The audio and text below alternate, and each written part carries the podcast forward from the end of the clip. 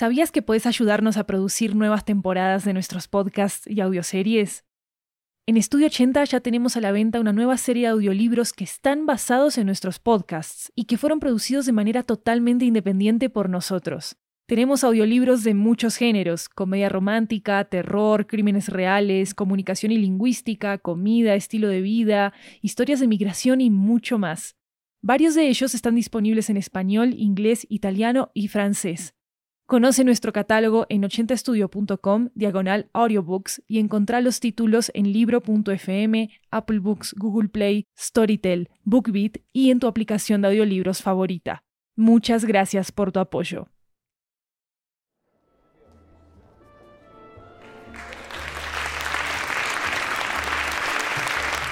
Hi everyone, welcome to 80 Cuentos, a Latin American anthology with audio tales from all around the region. I'm Maru Lombardo, your host, and today's story comes to us from Chile. It's a story that imagines what the gift of a last day would look like. Here goes The Last Day by Patricio Urzúa.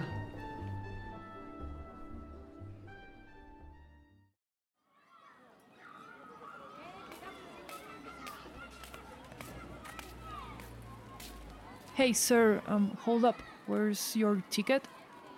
Oh, sorry. Um, I think you haven't looked close enough. Oh, Here. um, s- sorry about that. Uh, you know, standard procedure. Please go ahead. En- enjoy your day, sir. Thank you. Don't worry, it won't take too long. Today is my day.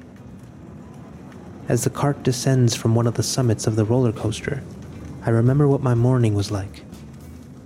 The jar of jam I left half eaten on the fridge door, the too hard to bite piece of bread that's now divided into two, one part on the kitchen counter, the other inside me, right in the stomach, or in any other gut I never bothered to memorize in biology class.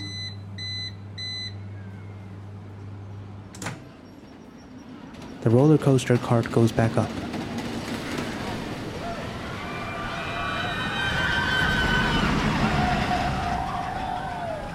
We live in a kind and generous world. Today is my day, and everything has to be a little more perfect than usual perfect in all perfections, as I once heard a religion teacher say as she referred to the attributes of God. Perfectly perfect. Today is my day, and everyone wants me to enjoy it more than anyone else. After they see the seal in my hand, they thank me for coming to this park. Thank you for getting on this roller coaster.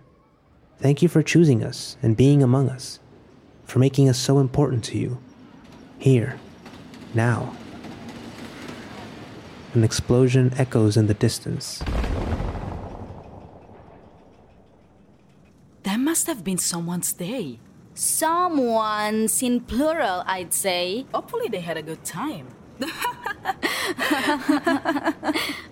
The cart scales the wooden and metal structure and slowly approaches the summit. Immediately, I think about whether anyone else has ever chosen the same thing as me. To say goodbye like this, on top of a roller coaster, amid nervous giggles and screams of horror that may not be faked. And you? What are you going to do in your day? I have no idea. That's a long way for me. There are people who have parties on their day. There are others who prefer not to tell anyone and stay rolled up in bed, without getting up or answering the phone, as if they do not want to be a nuisance to anyone. Others go to a hill, others get drunk in the street, others walk serenely to the cemetery. Some people tie a bomb around their waist and detonate themselves in the middle of the mall to make others' day coincide with their own. Maybe I should have said goodbye to her. Maybe I could have told her something over the phone. Maybe she would have been glad to receive my call after all these years. Or maybe she will have just moved away to another city. She may not be interested in what I had to tell her. That's certainly the best. I don't have too much time left. It's cleaner that way. Say goodbye to no one. Stay alone. Watch the sunset. living my day in silence. My old man always told me that our condition is the best of them all, that it is better to know than to walk the world in uncertainty. There's nothing more reassuring. Can you imagine what it would be like to live without knowing? We would wander around like animals. like animals. I get off the roller coaster. I go back to my home.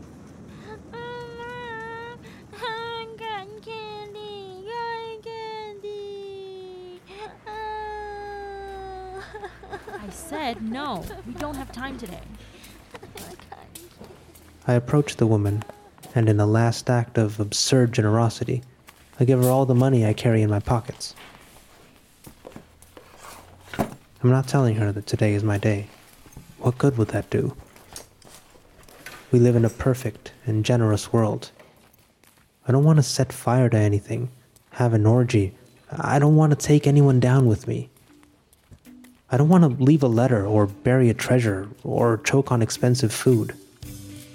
I don't even want to finish watching the series I left halfway through last night. I look up. The sun is far from setting, but I feel it. There's not much left for me. I'm going back to my house, which is not far from the amusement park. I want to be sitting in my best armchair, the one in the middle of the living room. Don't want to invoke a demon or taste human flesh either. I want to be able to look out the window and hopefully hear a little bird singing right at the end. Nothing else. I walk without haste. There's still time.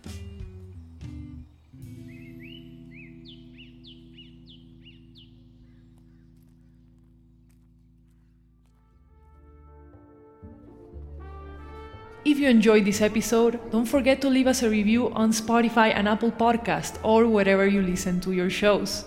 80 Cuentos is a unique show that gives space to creative people all around Latin America, so help us spread the word about it. And don't forget to also follow us on social media at 80 Podcasts. Check out the Spanish version of this episode as well in this same 80 Cuentos feed. It's called El Día Final. This episode was created by Patricio Urzúa. Patricio is a writer from Chile who has created interactive podcasts such as Alfabeto for Emisor Podcasting, and he has also written novels such as Nunca and Las Variables Cataclísmicas. The protagonist of this episode was voiced by Luis Lopez. Additional voices by Chiara Santella, Lori Martinez, and Maru Lombardo. You can follow Patricio on socials at Don Pato Urzúa. Additional sound design by Jeremías Juárez. I'm Maru Lombardo, and this is 80 Cuentos. Thank you for coming, and of course, thanks for listening.